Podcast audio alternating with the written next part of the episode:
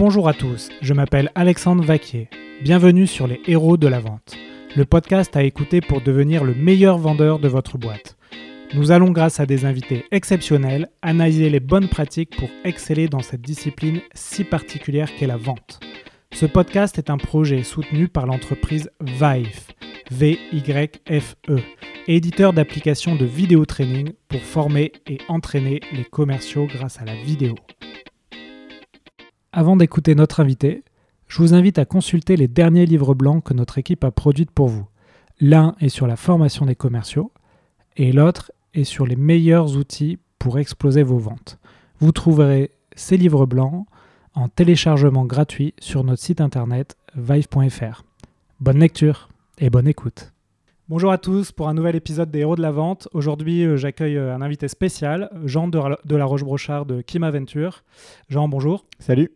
Jean, première question, est-ce que tu peux te présenter?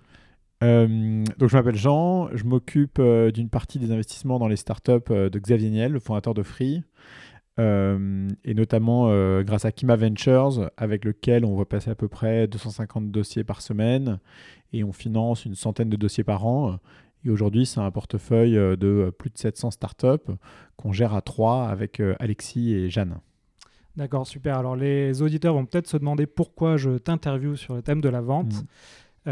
en fait, quand j'ai commencé le podcast, je me suis fait une, liste de personnes que je voulais interviewer et tu étais en haut de ma liste tout simplement parce que moi j'ai beaucoup appris grâce aux vidéos de The Family où tu étais avant avant Kima, et tu as fait euh, quelques vidéos sur le thème de la vente. Je me rappelle la prospection, les clés du vendeur, euh, etc. D'ailleurs, je vous invite à les regarder.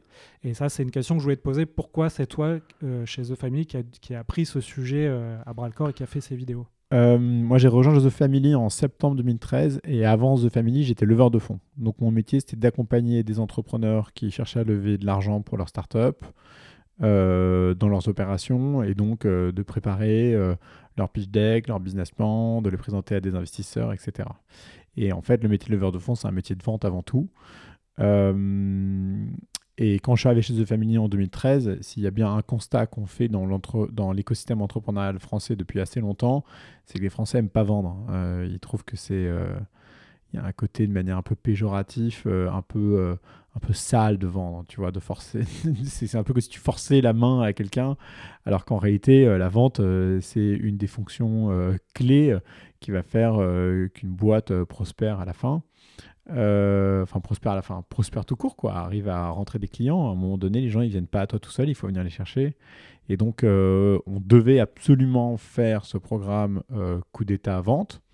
Et d'ailleurs, c'est assez marrant parce qu'à l'époque, quand on l'a lancé, on avait fait une une version présentielle. la version présentielle n'avait pas très bien marché. Enfin, pas très bien marché. Moins bien que celle sur la levée de fonds et moins bien que le coup d'État entrepreneur euh, général. Et en fait, ça démontrait bien. Euh, euh, c'est au moins une incompréhension, mais si c'est pas aussi le, l'image que les gens ont de la vente en général. Quoi. Alors maintenant, notre écosystème il a un peu grandi, les gens se sont rendus compte que les clients venaient pas à toi tout seul et donc il fallait aller les chercher. Euh, et mais donc il fallait quelqu'un s'y colle et moi j'avais fait de la vente pendant quelques temps en accompagnant ces entrepreneurs dans leurs opérations de levée de fonds donc euh, je m'y suis collé. Super, donc d'ailleurs le thème de l'épisode d'aujourd'hui c'est les entrepreneurs et la vente.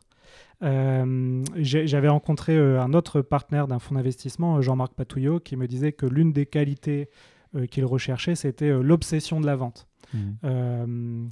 Toi, quand tu vois des entrepreneurs, c'est quelque chose que tu regardes euh, rapidement. Euh, comment ça se passe Comment tu, vois cette euh, qualité ou tu la vois pas? Il y a quelque chose de difficile chez, chez les entrepreneurs qu'on finance parce que on a aussi on a beaucoup d'entrepreneurs qui ont plein d'ambitions, qui ont plein de volonté et qui au moment où on les rencontre sont pas nécessairement des bons vendeurs, mais le deviennent.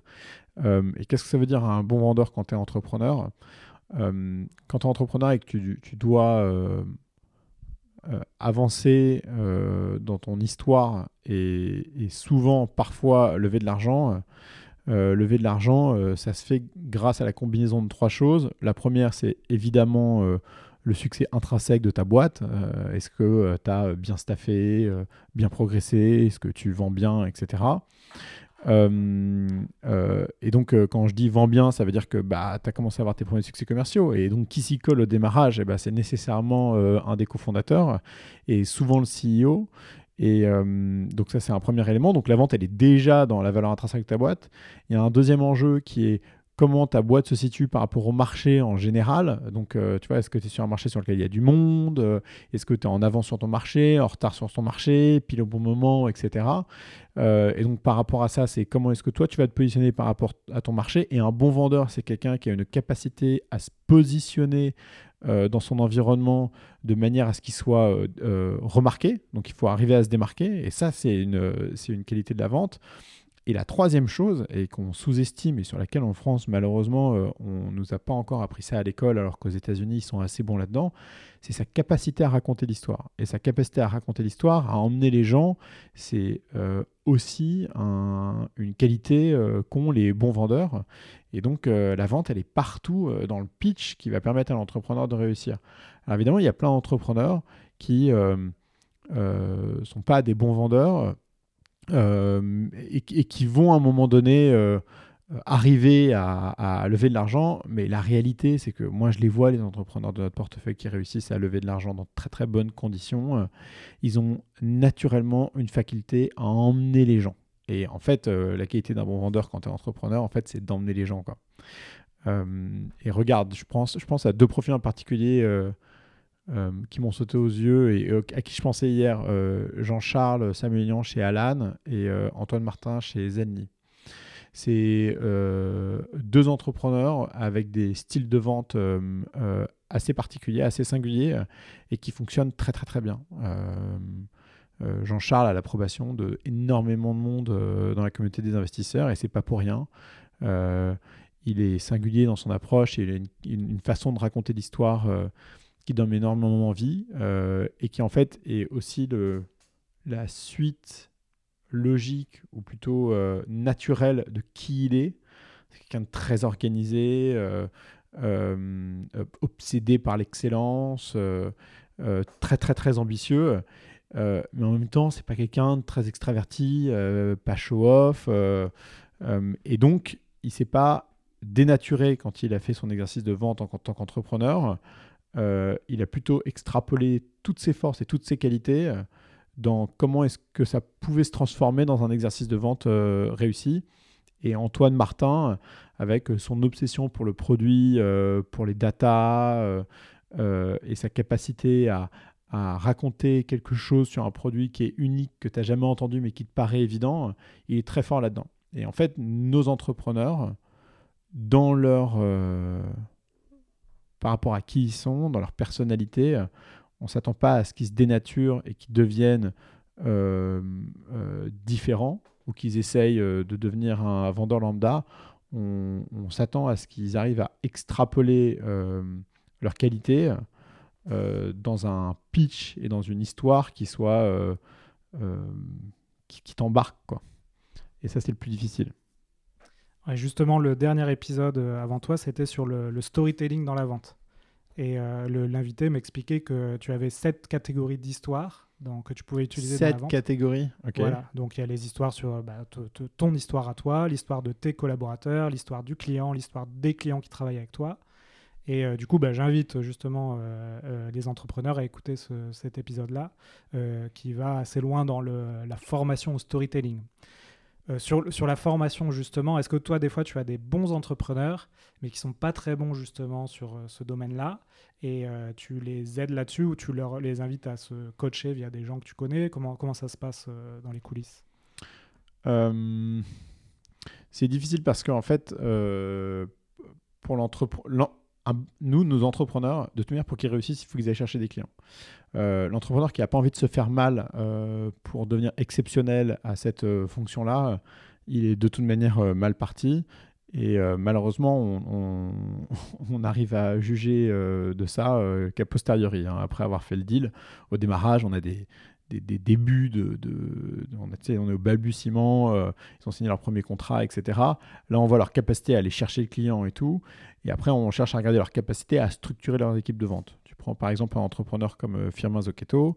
c'est un entrepreneur qui a jamais fait de vente avant de monter sa boîte. Hein. et pourtant, il est brillant à cet exercice et il le fait extrêmement bien. et ça, c'est notamment lié à sa, à sa nature très data-driven, processée et obsédé par sa learning curve, par sa capacité à progresser. Il est très jeune, firmement. Je ne sais pas quel âge il a. Il a peut-être 27 sa ans. Boîte, sa boîte, c'est quoi? Payfit. Ah oui, ok. Mm. Je connais la boîte. Tu vas prendre un entrepreneur comme euh, Nicolas, Nicolas Bustamante chez, chez, Bustamante chez Doctrine. Euh, pareil, un entrepreneur euh, très data-driven, très processé, très ambitieux. Et donc ça, ça, se, tu vois par extension comment est-ce que ça, ça l'impact que ça a sur, sur le process de vente chez eux, qui est très processé, très carré, très ambitieux, etc. donc nos entrepreneurs, soit leurs qualités naturelles font que face à l'exercice de vente, ils vont savoir s'entourer, savoir se processer, savoir euh, créer une machine commerciale euh, exceptionnelle. Ou alors, c'est pas le cas. Et donc, dans ce cas-là, notre job, c'est pas de leur dire va te former. C'est-à-dire, trouve la personne forte euh, à tes côtés qui, elle, va faire le job de vente. Parce que quelqu'un qui est pas bon à la vente et dont les qualités naturelles lui permettent pas de mettre en place cette machine, le temps qu'il va prendre, à apprendre est beaucoup trop important et malheureusement, il n'a pas ce luxe-là. Donc il faut qu'il s'entoure très vite. Donc nous, les entrepreneurs qui sont bons à la vente, on le sait. Dans ce cas-là, on va les présenter à des coachs qui vont les aider soit à mettre en place leur, euh, leur process de vente, soit à scaler euh, leur organisation au sens large du terme. Soit on se rend compte que c'est pas leur forté, c'est pas là où ils sont euh, bons. Et dans ce cas-là, on va les inviter rapidement euh, à s'entourer de quelqu'un qui va être capable de faire ça chez eux, mais il faut que ce soit quelqu'un euh, qui soit vraiment très bon dans ces cas-là. Très bien. Il y a une question qui revient souvent sur la vente, et notamment chez les entrepreneurs aussi, que je côtoie dans, dans, les incubateurs, les accélérateurs, c'est la question du cycle de vente. Donc là aussi, j'ai fait un épisode sur les étapes du cycle de vente. Est-ce que toi, tu vois des, patterns sur des entrepreneurs qui arrivent à, réduire le cycle de vente quand le cycle de vente est trop long? Est-ce que tu, vois des, bonnes pratiques euh, euh, là-dessus, sur cette question-là? Alors, d'abord, je ne euh, connais pas de bonnes boîtes dont les cycles de vente sont longs, sont vraiment longs. ça n'existe pas. souvent, les entrepreneurs qui vont me dire Ah, mais moi, tu sais, dans mon secteur, mon cycle de vente, il est long. Bah ouais, mais en fait, la question, c'est pas est-ce qu'il est long, c'est est-ce qu'il est rentable. On s'en fout qu'il soit long. Si tu mets 6, 9, 12 mois à closer un deal en centaines de milliers ou en millions, euh, faire enough, euh, c'est le job. Mais en attendant, ça t'empêche pas de voir pendant ces 3, 6, 9 mois si tu progresses dans ton cycle de vente. Et donc les gens ont toujours l'impression qu'un cycle de vente, c'est un début et une fin, alors qu'un cycle de vente, c'est exactement euh, tel que tel que c'est défini par son nom.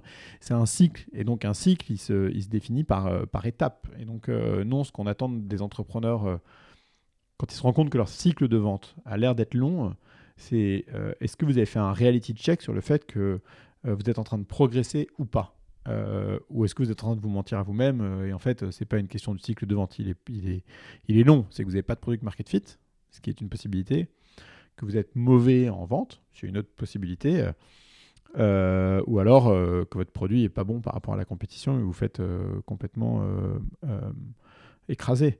après, euh, je te donne un exemple. On a une boîte dans notre portefeuille dont je ne donnerai pas le nom, mais qui a commencé à discuter avec beaucoup de CTO dans des, dans des grosses boîtes pour vendre des contrats de 500 000, 1 million, 1 million et demi d'euros, avec des discussions très avancées et qui se passent très bien. Et de l'autre côté, on a une autre boîte euh, qui vend un logiciel euh, de sécurité et qui, elle, au lieu de parler au CTO sur les contrats de 500 000, dit Mais moi, jamais je vais parler au CTO parce que, parce que en fait, le temps d'aligner tout le monde, tous les stakeholders dans la boîte, ça va mettre des plombes et ce temps-là, je ne l'ai pas dans mon cycle d'entrepreneur. Il faut que j'arrive à démontrer mon product market fit et la volonté de ses clients à acheter mon produit beaucoup plus vite. Donc ce que je fais, c'est que je rentre dans des sous-parties de l'organisation sur lesquelles je sais quel est le seuil du budget euh, en dessous duquel ça passe pas au service des achats et c'est là que je me concentre. Et donc pendant que j'ai un entrepreneur qui va mettre des mois et des mois et des mois à essayer de convaincre, c'est même pas sûr qu'il y arrive, le CTO d'un grand groupe pour potentiellement un gros contrat, et bien à côté de ça, j'ai une, boîte qui, elle, a signé 10 euh, euh, proof of concept à 20 000 balles dans 10 boîtes, et après, c'est du land and expand.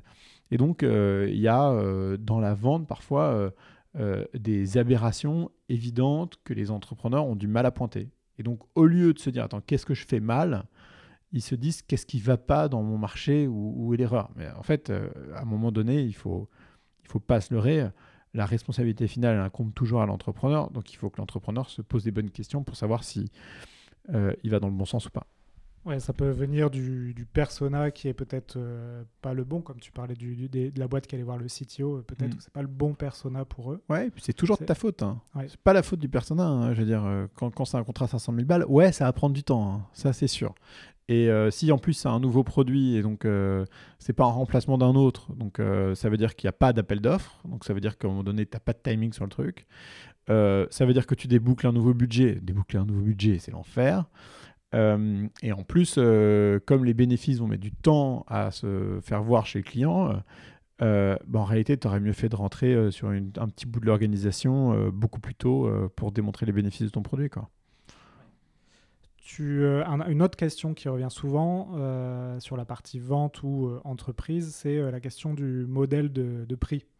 là aussi, quand toi tu prends des, boîtes, elles ont un mode. Est-ce que les entrepreneurs, comment, comment les entrepreneurs s'améliorent sur cette question du pricing? Est-ce que tu as euh, là aussi, tu as des exemples d'entrepreneurs qui, ont, en changeant leur prix, euh, amélioré leur vente ou des choses comme ça Le pricing est toujours un sujet euh, hyper complexe dans la vente, notamment dans l'entreprise software. Dans le SaaS, un peu moins, parce que dans le SaaS, en fait, euh, souvent c'est par employé ou par site. Et donc, euh, quand c'est par site, c'est facile. Euh, tu sais quels, sont à peu près les budgets des autres outils qu'utilise la boîte. Et donc, ton enjeu, toi, en tant qu'entrepreneur par rapport à ton produit, c'est de te positionner par rapport aux autres produits du marché et donc avoir un prix qui est cohérent avec tes features par rapport aux autres features des autres boîtes que les entreprises utilisent à un certain prix. Donc, ça, c'est assez facile. Après, dans, dans Price Software, c'est compliqué parce que est-ce que tu vas le faire euh, euh, au, nom de queries, par exemple, quand tu t'appelles Algolia? Est-ce que tu vas le faire à l'impact stratégique que ça va avoir pour la boîte sur ses ventes? Est-ce que tu vas le faire aux économies qu'elle va faire en nombre de people, de ce qu'elle va pas avoir besoin de faire en interne, parce que c'est grâce à ta solution qu'elle va le faire? Encore une fois, c'est un truc de dingue, mais en vente, la capacité, enfin pas la capacité justement, l'incapacité de, des, pas des entrepreneurs, mais des gens à manquer de bon sens quand il s'agit de réfléchir à des sujets euh, de cet ordre est incroyable. À un moment donné, euh, la vente, euh, c'est comme un bon pitch. Quoi, hein. Un bon pitch, tu prends un sujet complexe et c'est ta capacité à le simplifier sans le dénaturer et sans le rendre de mauvaise qualité euh, qui, fait ton, qui fait ton succès. Euh, je ne sais plus qui disait le génie, c'est quand tu es capable d'expliquer quelque chose en une minute à quelqu'un qui va lui paraître évident alors qu'il t'a fallu 10 ans à le démontrer. Et ben, l'exercice de vente, c'est exactement celui-là. Euh, les gens, d'un point de vue cognitif, ils fonctionnent de manière très simple. On est, on est, on est on est des bêtes assez triviales quand même, hein, euh, les humains. Donc, euh, là, Aussi, là aussi, tu as un épisode sur les neurosciences et la vente que j'ai fait, et il y a des biais cognitifs en fait dans la vente, et notamment un biais euh, assez important, c'est l'aversion à la perte. Quand tu dis à ton client, si vous, vous ne prenez pas ma solution, vous allez perdre telle chose, telle chose. Et la solution de ne rien faire est encore plus coûteuse. voilà. Et donc, euh, ton job en tant qu'entrepreneur, euh, et notamment quand tu réfléchis à ton pricing, c'est de faire preuve de bon sens. Donc, euh, toi, tu as une solution, tu sais qu'elle répond à un besoin identifié. Et là encore, on, en revient toujours au débat de il y a une différence entre ce, dont les gens, ce que les gens veulent et ce dont les gens ont besoin. et donc, ton enjeu, c'est que c'est de faire converger les deux. Hein. Tu vas chez le client et tu te dis Ah, moi, j'ai je, veux j'ai besoin de ça. Non, non, en fait, toi, tu veux ça. Mais ce dont tu as besoin n'est pas ça. Et donc, ton job, c'est de faire converger ça. Et bah, à un moment donné, euh, tu as toutes les cartes en main normalement. Et si tu les as pas, il faut que tu ailles les chercher pour savoir euh, combien de personnes ça aurait été s'ils n'avaient pas utilisé ta solution pour le faire en interne, quel est le coût de la concurrence, quels sont les benchmarks produits euh, similaires au tien et combien ils se vendent et comment ils se vendent. Euh, et, en, tout cas, un truc qui est essentiel, c'est si tu brates ton prix trop tôt, trop vite, en fait, tu dénatures sa, valeur avant même qu'elle ait été utilisée. Quoi. Ce qui, ce qui un... Il faut faire très attention à ça aussi. C'est-à-dire qu'il y a des produits de très bonne qualité, ils ne sont pas assez chers, ils sont mal perçus. Ouais, c'est souvent, une, euh, notamment pour les, euh, les premiers, les, les, les, entrepreneurs qui font leur première entreprise, c'est souvent un défaut qui revient, c'est euh, de ne pas avoir mis un pricing assez haut. Oui, et alors ils vont avoir une tendance à te dire, je préfère rentrer dans une organisation de 1000 personnes avec un contrat à 20 000 plutôt que dans une organisation de 50 avec, un, avec un projet à 10 000. En fait, pas du tout. Il vaut mieux vendre cher à peu de monde plutôt que pas cher à plein de monde. Et, euh, et il faut faire, faire, attention à ça. Ça, c'est un autre défaut, effectivement, quand tu lances une boîte, euh, tu veux toucher tout le monde mm. et tu focalises pas assez euh, soit sur ta cible ou soit sur la, le, le, le, montant que tu vas vendre. Ça, c'est un conseil qu'on peut donner, c'est de, de, toujours garder un focus très précis sur les, les, gens à qui on vend. Complètement. Et d'ailleurs, j'ai oublié ce que je voulais dire. Euh, je pensais à un truc et puis, et puis je l'ai oublié. Euh, hmm. Tu veux que je te pose une autre question? Ça te laissera le temps euh, d'y repenser. Ouais, mais c'était lié au, au, Ne pas brader trop tôt, trop vite. Ouais, ne pas brader trop tôt, trop vite. et oui, et puis, puis après, c'est, un, c'est encore un jeu de bon sens, mais euh, le, job de toute entreprise, euh, c'est de fournir à des clients un produit dont ils en ont l'usage, dont ils en ont envie. Euh, la difficulté quand tu mets un produit dans les mains de beaucoup de personnes dans une entreprise, c'est que tu n'as pas le temps aussi de faire après ton étude de terrain pour voir quel est l'usage des gens, comment est-ce qu'ils se l'approprient, etc. Il n'y a pas de retour à fournir un produit à scale direct à 1000 personnes. Il faut de toute manière le faire fonctionner sur une petite équipe avant. Ouais. Après, il y a peut-être aussi, euh, parce que les entrepreneurs euh, s'inspirent de ce qui fonctionne, et des fois on a une image déformante euh, d'outils comme par exemple Slack, où tu vois les gens, Slack s'installer sur tous les ordinateurs de tout le monde avec une version freemium, mais ça c'est très déformant parce qu'il y a un Slack pour des millions d'entreprises, et, et, eux ils ont une histoire particulière qui fait qu'à un moment donné ça, ça, ça a fonctionné. Complètement. Et d'ailleurs, il euh, faut bien faire la distinction entre. C'est comme euh, la distinction entre ce que les gens veulent et ce dont les gens ont besoin. Quand on voit des entreprises euh, il faut faire attention à ce, qu'on voit par rapport à ce qui, ce est vraiment la réalité. Ouais. Est-ce que tu vois dans tes entreprises que tu accompagnes un phénomène où le, premier, donc le premier vendeur, on l'a dit, de la boîte, c'est l'entrepreneur et quand euh, cet entrepreneur euh, commence à recruter ses premiers euh, vendeurs, ses premiers sales, ces derniers ne performent pas autant. Est-ce que tu le vois ça dans certaines entreprises? Je le vois tout le temps, le cas de l'entrepreneur qui va embaucher ses premiers sales et qui n'est pas content de, de, des résultats. je suis très dur sur le sujet parce que il y a plein de choses qui sont compliquées dans une boîte. Euh, créer un produit, c'est compliqué. Euh, product market fit, c'est compliqué. Euh, embaucher, c'est compliqué. Scaler, c'est compliqué. Il y a plein de choses qui sont compliquées. Mais après, il y a énormément de fonctions dans l'entreprise qui sont data-driven. Et là-dessus, on n'a pas d'excuses. Et les sales, c'est quand même incroyable que tu te retrouves avec des entrepreneurs qui, au bout de six mois ou de trois mois, te disent ah bah lui, il a pas, enfin six mois surtout, parce que trois mois c'est pareil, mais six mois, ah lui, il n'a pas fait l'affaire, on s'en est séparés. Et envie de dire, mais t'as mis six mois à te rendre compte, et te dit, bah oui, mais tu comprends, on avait des attentes, euh, et donc on a attendu le temps qu'il rentre dans les comptes, et blablabla, etc. Mais pas du tout. Le principe des OKR, Objective and Key Results, c'est que euh, tu as des objectifs qualitatifs et quantitatifs au trimestre avec un tracking weekly. La vente, c'est un, c'est la difficulté de la vente, c'est que c'est un marathon qui se court en sprint. Et donc, euh, le principe du marathon qui se court en sprint, c'est que très régulièrement, il faut faire des checkpoints. Et il faut vérifier ce qui se passe. Et c'est ce qu'on disait avec le cycle de vente. Le cycle de vente, c'est quels sont les éléments factuels qui démontrent que tu progresses dans ta vente. Dans le bouquin d'Andresson Horowitz, de Ben Horowitz, qui s'appelle euh, Hard Things. Ouais, Hard Things, but Hard Things. Euh, et à un moment donné, ils sont dans un, dans un call euh, où ils font la revue euh, du pipe commercial. Et un mec qui dit Ouais, ce compte-là, c'est bon, on va aller au bout, on y est presque. Et donc, le head of sales, il dit Attends, attends. Donc, dans, ce que tu m'as dit, il n'y a rien a rien de tangible, il n'y a rien de factuel. Est-ce que tu as parlé au VP, euh, je sais pas quoi? Et euh, le sales lui dit non, je vais pas parler, mais mon champion m'a dit que. Et le mec lui dit attends, alors là, t'arrêtes tout de suite, t'enlèves tes lunettes roses, tu sors de ton délire. Le VP, c'est pas ton champion qui doit lui parler et ensuite tu récupères ce que ton champion t'a dit dans la boîte. Il faut que ce soit toi qui parle au VP. Donc tu te démerdes, tu l'appelles, tu fixes un rendez-vous, tu y vas. Et ils se rendent compte en finale que s'il n'avait pas fait ça, ils n'auraient pas eu la vente. Et bah, dans les sales, c'est exactement ça. Les, les supputations euh, et les hypothèses euh, que font parfois les, jeunes recrues, euh, les vendeurs dans les boîtes sont extraordinaires. La vente, c'est un métier factuel. L'exercice de vente sur le terrain, il y a beaucoup de psychologie, de, de, de ce que j'aime appeler manipulation pour honnêtes gens, etc. Mais en réalité, les learnings de tout ça, et quand tu fais un report sur où t'en es de tes ventes, c'est factuel, c'est tangible, euh, c'est qualitatif certes, mais c'est quantitatif aussi et, surtout quoi.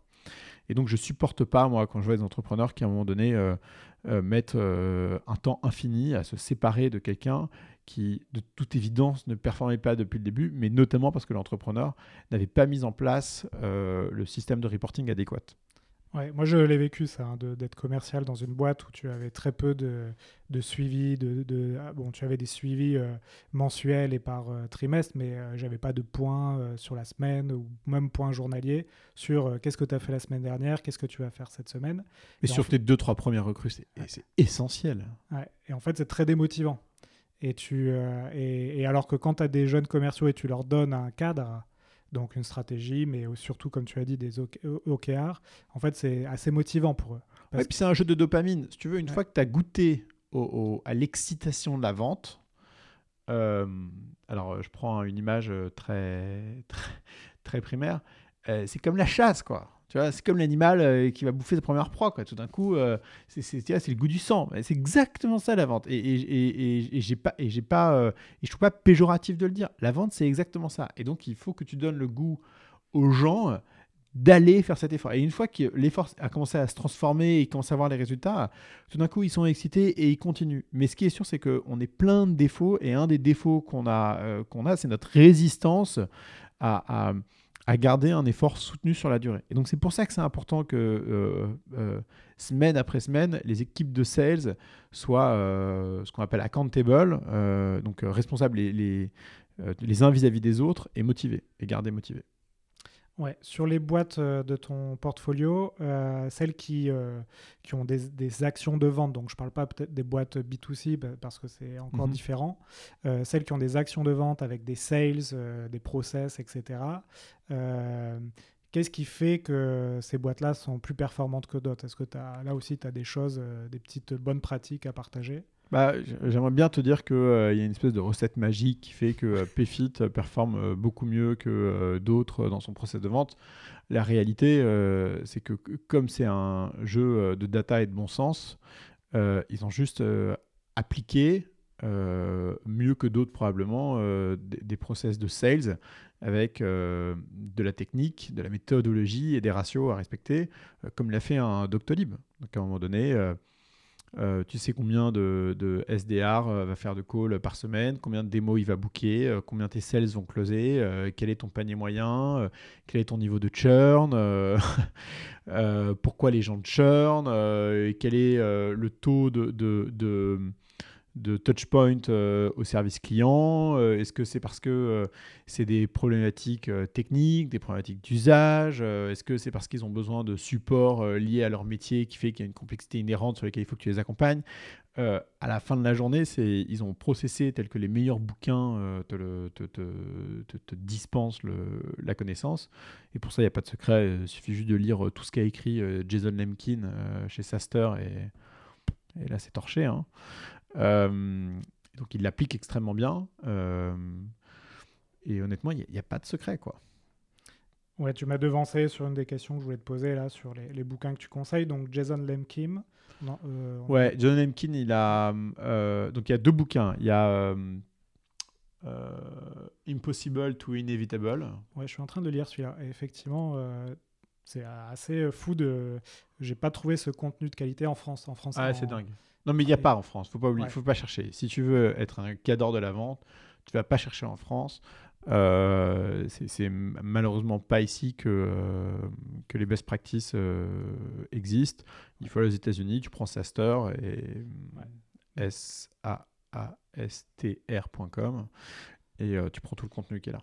et From Impossible to Inevitable, pardon, c'est Aaron Ross. Ouais. Et là, c'est assez fou parce que quand tu es, enfin, en tout cas, moi, pour ma part, je suis, j'ai une entreprise de SaaS aussi. Mhm. C'est très spécialisé SaaS B2B. Hein. Euh, chaque chapitre, en fait, ça te donne des réponses.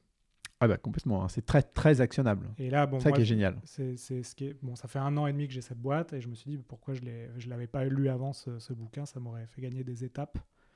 Euh, donc euh, oui, effectivement, celui-là on le conseille. Il est en anglais, donc faut le faut le lire en anglais, mais ça se lit bien. Et Jason Lemkin, on m'en avait parlé dans un épisode aussi, euh, et euh, celui-là, je ne l'ai pas encore commandé, donc je vais m'empresser de le faire. Ah, attends, je vais te dire, euh, sur les bouquins, donc c'est lui qui a coécrit Impossible to Inevitable, et il y en a un deuxième.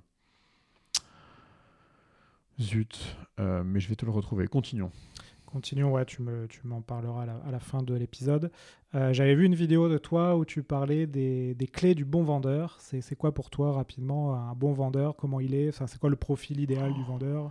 Oh, Le profil idéal du vendeur, euh, c'est dur comme question. mais en tout cas, il y, a une, il y a une chose qui est certaine, c'est euh, self-awareness. donc la self-awareness, c'est ta capacité à être clairvoyant. La un bon vendeur, ou, si tu prends exactement l'opposé, un mauvais vendeur, c'est ton incapacité à lire les signaux et à, et à extraire les informations d'une discussion avec quelqu'un pour, en, pour en, à l'analyser, en tirer parti et après apporter la meilleure réponse. Quoi. Et donc, euh, les bons vendeurs, euh, naturellement, à mesure qu'ils progressent dans leur, euh, dans leur mission, ont une capacité à lire leur comment dire, leurs prospects et les signaux des conversations, à traiter l'information et à répondre de manière adéquate, qui est exceptionnel. Et ça réduit justement euh, le cycle de vente, euh, les interactions, euh, les complexités de la vente drastiquement. Et ensuite, ouais,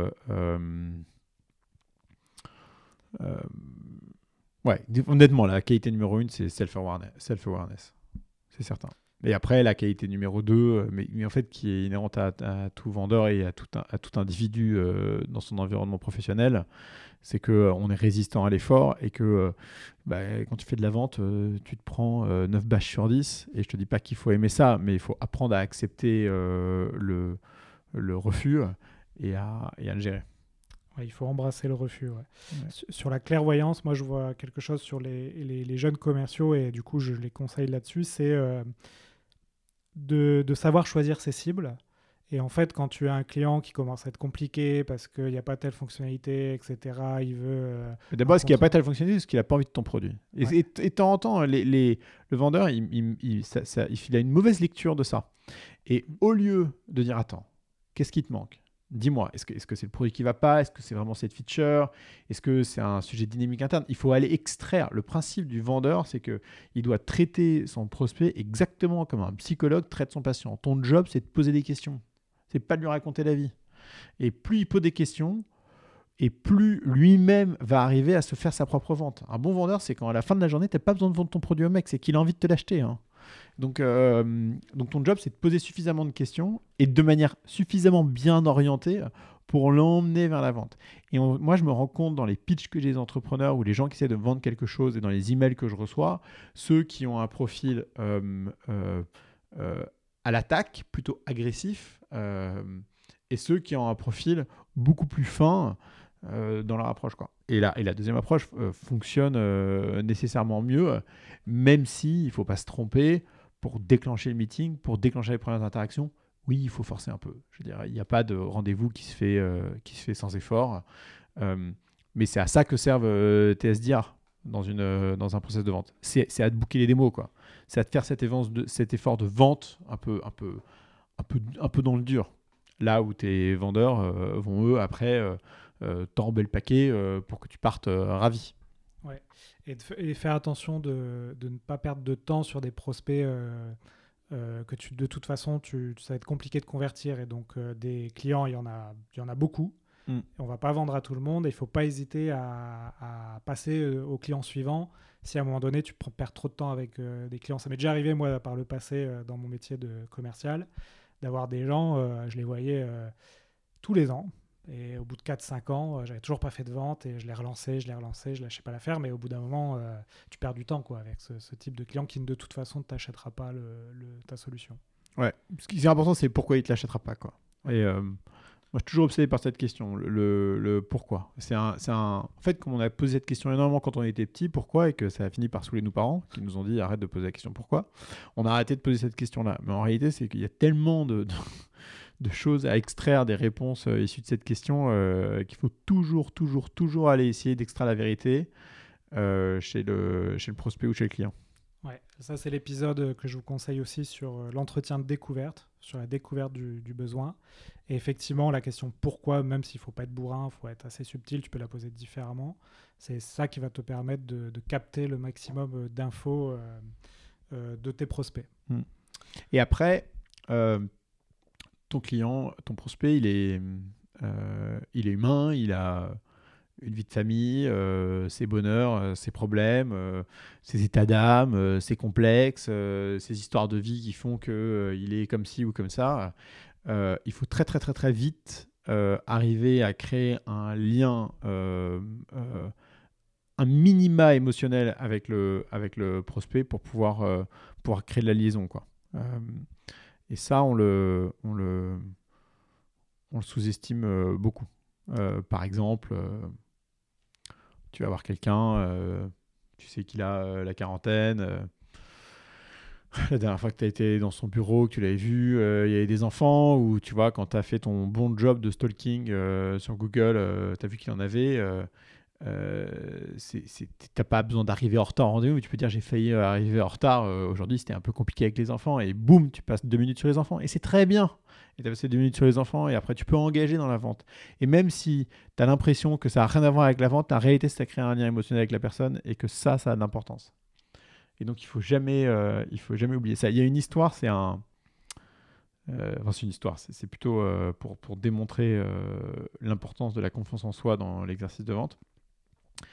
Un mec cherche un job et donc passe beaucoup d'entretiens et puis à un moment donné il arrive dans une boîte et le, et le VP Sales lui dit écoute, pas de problème, je vais t'embaucher, mais avant, tu vas venir avec moi. Et il l'emmène chez un concessionnaire auto. Il lui dit tu vas t'acheter cette belle berline là, en leasing.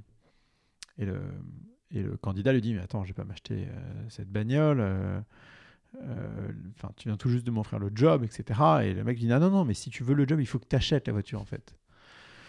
Donc un peu dubitatif, le mec achète la bagnole. Et puis il rentre chez lui. Puis sa femme lui dit Mais qu'est-ce que c'est que ce bordel? Pourquoi t'as acheté une bagnole? Il lui a dit Oui, mais c'était la condition euh, euh, pour avoir le job. Et en réalité, ce job, ça faisait longtemps qu'il le cherchait. Mais le lendemain matin, quand il se lève et qu'il sort de chez lui, habillé en costard, cravate, euh, pour aller au boulot, il sort dans son jardin, il va choper sa bagnole. Et tu sais, aux États-Unis, c'est plein de maisons, c'est des, des, lotissements. Et, et, son voisin sort de chez lui et dit Waouh, voisin, mais elle déchire ta bagnole. Et donc tout d'un coup, il a un boost de confiance en lui. Et ce boost de confiance en lui, c'est le boost qui va lui permettre d'aller de rendez-vous en rendez-vous, alors même qu'il était à la recherche d'un travail et qu'avant ça, sa, confiance, elle était, elle, était, était un peu rabaissée. Euh, bah, ces éléments psychologiques dans la vente, ils sont essentiels. Ils sont essentiels. Et, euh, et les gens qui, à mon avis, ont cette capacité de lecture et de trouver l'interaction qui va bien pour pouvoir toucher les gens euh, émotionnellement euh, euh, ont une capacité à closer bien plus forte que les autres. Je, crois que je l'avais déjà entendu cette histoire sans doute de toi sur une, une des vidéos là sur YouTube. moi, ce qui est rigolo, c'est quand j'étais embauché comme dans mon premier job comme commercial, c'est pareil, j'avais pas de voiture, il fallait que j'achète une voiture. on, m'a dit achète une voiture et on t'embauche. par contre, j'ai acheté une Dacia Sandero. Ah merde. Ça n'avait pas, pas, le même effet psychologique. Mais, euh, mais bon, dix ans après, elle marche toujours. Donc c'était un bon investissement. Ouais. Euh, très bien. Alors, le lien émotionnel dans la vente, là aussi, euh, l'épisode sur le storytelling en parle beaucoup. Hmm. créer l'émotion en racontant des histoires à vos prospects, sur votre prospect, sur votre entreprise c'est primordial. Il y, a un, y a un paramètre de finesse là-dedans. il faut que ça arrive naturellement. Le, le, euh, c'est hyper important. Il faut faire attention à ce qu'il n'y ait, pas un caractère forcé, quoi. Ouais. Ouais, ça c'est il faut, il faut être quand même subtil dans, ce, dans ces relations de, de, avec son client. Mmh.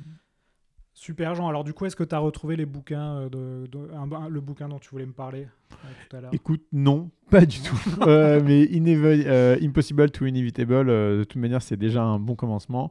Et tout ce qui se trouve sur Saster de la part de Jason Lenkin aussi. En dehors des bouquins, est-ce que tu as des vidéos ou des, des, blogs que tu conseilles aux auditeurs? Bah non, j'ai pas de blog ou de vidéo à conseiller. La seule chose, c'est que euh, le job de l'entrepreneur, ça va être de lire ces bouquins-là pour mettre en place sa sales machine. Et donc, euh, ça va lui, lui demander de, euh, d'absorber beaucoup d'informations très vite pour mettre ça en place. Mais pour qu'un bon vendeur progresse dans sa fonction, lui, il ne faut pas qu'il lise tous les bouquins à tout prix et qu'il essaye d'accumuler toute la connaissance. Il faut accumuler une technique à la fois. Et en fait, à mesure qu'on accumule de la technique, il y a des effets composés à, tout ça. Donc, euh, par exemple, euh, pendant euh, une semaine, deux semaines, trois semaines, ce que tu vas bosser, c'est ta phrase d'accroche. Ah, je me rappelle, il y avait un mec que je connaissais, que je connais toujours, qui lui avait mis en place à l'époque un bot enfin un truc, il y a un système automatisé où il testait des catchphrases sur Mythic. Et en fait, après, euh, il faisait de l'AB test, il regardait ce qui marchait le mieux, et donc euh, finalement, il en a trouvé une que je ne vais pas dévoiler ici, mais qui apparemment euh, marchait très très bien, et qu'il a utilisé tout le temps. et bah, dans la vente, c'est, un peu la même chose. il faut se mettre du challenge dans l'apprentissage. Et donc, par exemple, regarde comment est-ce que tu adresses tes prospects sur la première minute. Et de faire cet exercice-là pendant une semaine, deux semaines, trois semaines, quatre semaines, cinq semaines. Et puis une fois que ça s'est rodé, passe à autre chose. Quoi. Passe à euh, quelle, est est justement ta phrase de closing, tu vois. Euh, ensuite, euh, tu vas passer X temps sur la rigueur à remplir ton CRM correctement. Mais il faut faire attention dans la vente et de manière générale quand on progresse dans sa fonction professionnelle. On a tendance à vouloir faire plein, plein, plein, plein de choses à la fois. Euh, et en réalité, on, surestime souvent ce qu'on est capable de faire en, peu de temps, mais on sous-estime les effets que ça peut avoir sur le long terme. Donc, euh, vous forcez pas à, essayer de, craquer plein de choses d'un coup. Euh, prenez le temps d'améliorer vos compétences semaine après semaine et surtout de créer des, améliorations qui sont durables. Quoi. Et une fois qu'on a 10 améliorations, 20 améliorations composées, bah, on devient le meilleur vendeur de toute sa catégorie. Ouais un générateur de catchphrase euh, sur, euh, pour les applis de rencontre, c'est un, une super idée de business, ça. Écoute, honnêtement, euh, je, je, je, sais pas. bon, si vous voulez la, catchphrase qui, qui, fonctionne, vous nous envoyez un mail et on verra ce qu'on peut faire. ok, super Jean. on, va, on va arriver à la fin de l'épisode. Toi, juste, euh, comment toi tu t'es formé? C'est par les bouquins principalement ou par les, euh, les rencontres? Euh, Comment toi tu es devenu un, un héros de la vente? Bah là, je vais en décevoir beaucoup ou ça va en énerver certains. En fait, la, la réalité, c'est que donc dans la psychologie des gens, il y a l'estime et la confiance. l'estime de soi, c'est euh, ce que tu penses être capable de réaliser de manière profonde. Euh, et la confiance en soi, c'est euh, sur un instant T, ton degré de, motivation à, à, réaliser quelque chose. Moi, depuis longtemps, en fait depuis l'âge de 8 ans, depuis, que mes parents ont divorcé, alors que je pensais qu'ils divorceraient jamais, et qu'en plus je l'avais dit à tous mes copains deux semaines avant, euh, je suis devenu très introverti. Euh, mais dans le même temps, ce qui était marrant, c'est que mes parents, mes profs, etc., me disaient tout, comme j'étais assez discret, même si j'étais un camp et que je foutais rien, ils disaient que j'étais euh, que j'étais intelligent, que j'étais sympa et tout. Donc j'avais toujours une bonne estime de moi, mais peu confiance en moi. Euh, l'avantage du manque de confiance en soi, même si c'est toujours un défaut et que c'est, que quelque chose qu'il faut, euh, faut combattre au quotidien, euh, c'est que ça veut dire qu'on se remet en question en permanence. Donc on est toujours à la recherche du progrès, parfois avec un peu trop de, peut-être un peu trop de culpabilité, mais quand même. Mais donc j'avais toujours une bonne estime de moi en ayant un, manque de confiance en moi. Et en fait, quand je suis rentré en, dans le monde professionnel en mi-2008 dans une boîte qui s'appelait Avenir Finance. On faisait de l'introduction en bourse. Là, on a commencé à faire de la levée de fonds. Et la levée de fonds, pour moi, c'était genre, c'était mais c'était un challenge. C'était, il fallait que j'appelle des gens que je connaissais pas pour leur vendre des dossiers. Euh, euh, en sachant que 9 fois sur 10, ils allaient me dire non, c'était, une, euh, c'était un calvaire. Et en réalité, très rapidement, je me suis rendu compte que le fait que j'étais très introverti fait que j'étais beaucoup à l'écoute de ce qui se passait. Et plus tu es à l'écoute, en fait, plus tu as une capacité de comprendre ce qui se passe en face de toi qui est, mais en fait, colossale. Et en plus, comme j'étais cancre, bah, du coup, moi, moi j'en faisais, euh, plus ça m'arrangeait. Euh, le seul moyen de faire ça, c'est de gagner en esprit de synthèse. Euh, et l'esprit de synthèse, c'est hyper important euh, dans la vente et l'efficacité. Et donc tout d'un coup, bah, tu mets les défauts mis bout à bout qui ont forcément, euh, paradoxalement, euh, des, des, attaches de qualité. Bah, bon esprit de synthèse, efficace, avec une bonne lecture des gens. Et tout d'un coup, je me suis retrouvé dans des exercices de vente où j'étais bon, quoi, tu vois. alors après, je suis pas très rigoureux, donc du coup, bah, les CRM n'étaient pas très bien mis à jour, c'était un peu le bordel là-dessus. Euh, quand tu es fainéant et que tu es 16, il faut vraiment que tu te forces à faire tes calls parce que parce que parce que c'est pas ça qui te fait vibrer euh, pendant la journée. Et en même temps, euh, moi j'étais grisé par la compétition et le fait de gagner quoi. Je, jouer pour jouer me fait littéralement chier quoi. J'aime jouer pour gagner dans la vente. Et donc bah, ça mis bout à bout fait que je me suis retrouvé en, en pleine capacité dans cet exercice-là alors que je pense tu m'aurais dit tu m'aurais donné un choix de qu'est-ce que tu vas faire dans la vie plus tard, je t'aurais mis la vente en tout dernier. Ouais, mais c'est marrant, hein, j'ai plusieurs invités qui m'ont dit qu'ils étaient, des anciens timides. Mm. Euh, moi, c'est pareil, euh, j'étais assez timide quand j'étais petit et euh, j'étais commercial, c'était pas du tout le, job que j'aurais voulu, enfin que je pensais faire. Et en fait, c'est une qualité de la timidité parce que du coup, tu laisses parler ton, ton prospect. Oui. Tu poses des questions et c'est pas toi qui monopolise la parole. Donc ça, c'est une qualité assez forte d'un commercial. après, il faut aller closer. Et euh, ça, il faut faire attention. Le, le, le job d'un sales à la fin de la journée, c'est de vendre le produit. Hein. Ouais, il faut pas avoir peur de, de, vendre le produit. Ah ouais, faut aller le chercher. Ouais. Et après, la, la partie euh, fainéant sur les appels, euh, ça aussi, c'est un truc qui revient beaucoup, notamment chez les, les, jeunes commerciaux. le phoning, c'est un truc, on en fait des montagnes. Et c'est sûr que c'est pas facile, c'est un truc qui nous sort de notre zone de confort. Mm. Mais en fait, plus on en fait, plus on progresse plus on a les, les, le ton de la voix qui fait qu'on décroche euh, un, rendez-vous, etc., et les, techniques d'accroche. Et en fait, mais c'est très dur quand même. Ouais, c'est très dur, mais en plus on en fait, plus on devient bon. Moi, j'avais eu ça aussi sur euh, mes premiers stages où je devais faire des calls et je me prenais plein de portes. Est-ce que tu sais quel est le premier, euh, l'un des premiers, euh, je sais plus qui m'a dit ça, mais je crois que dans les telcos, ce qui vend le mieux devant tout, c'est les centres d'appel. Alors ah toi, tu pètes un câble parce que tu te fais harceler euh, par des mecs qui te disent bonjour, je vais vous vendre un forfait ou une box. Mais la réalité, c'est ce qui marche le mieux. Quoi. Du coup, il faut continuer. Oui, parce que euh, dans l'ère du mail, euh, du mail froid, du marketing, de l'inbound marketing, l'appel Il n'y a plus d'attention. Alors que l'appel, si tu arrives à choper l'attention une fois, tu l'as. Après, ton job, c'est d'aller closer, la personne. Et puis, tu crées le contact instantané. Hmm. Ouais, mais c'est sûr que c'est pas une, une, tâche facile. On va, on, va faire un épisode sur le phoning. Je sais pas encore avec qui, mais euh, si jamais tu as des, des gens euh, dans la tête, tu pourras me dire. Euh, super, Jean. Deux dernières questions pour finir. Est-ce que tu as des routines ou des outils qui t'aident au quotidien dans ton boulot? J'essaye de les limiter parce que en fait, plus tu as d'outils, moins tu les utilises. Donc euh, j'ai Google Keep qui est un système de tâches euh, bête et méchant que j'utilise beaucoup pour, euh, pour, pour noter mes tâches. Après j'ai évidemment mon outil d'email. Pocket pour sauvegarder les contenus que j'ai envie de lire plus tard, parce que c'est important. le seul le réseau social que j'utilise et qui est sur mon home screen, c'est Twitter, que j'ai très très bien configuré avec les bons comptes et tout, j'aime beaucoup. Et les autres, euh, ils sont supprimés. Et donc, euh, de temps en temps, je vais sur le browser, euh, sur le navigateur pour les regarder, mais sinon, j'y vais pas. et voilà. et c'est à peu près tout. Et ensuite, moi, ce que j'aime pour me fixer des, des routines, donc c'est assez difficile parce que. Donc, il y a deux choses. Il y a les routines et les, et les habitudes. Les habitudes, c'est ce que tu fais naturellement avec ce qu'on appelle avec ton système 1 sans te forcer. Donc c'est par exemple, tu sors d'une pièce, euh, tu fermes la lumière, ça c'est une habitude. Quoi. c'est avant de te, tu vois, après, te laver les dents, tu vas boire 50 centilitres d'eau, et ça a toujours été comme ça, et parce, que depuis tout petit, tes parents te filaient un verre d'eau avant de te coucher, bon bah, c'est devenu une habitude. Donc il y a des habitudes comme ça, c'est cool. Et puis il y a des mauvaises habitudes. Donc la question, c'est, moi j'aime bien réfléchir à la manière de piéger mes mauvaises habitudes. Euh, de manière mécanique, parce qu'il il n'y a que ça. Hein. Tu vas pas dire à quelqu'un change tes mauvaises habitudes pour qu'il les change. Hein.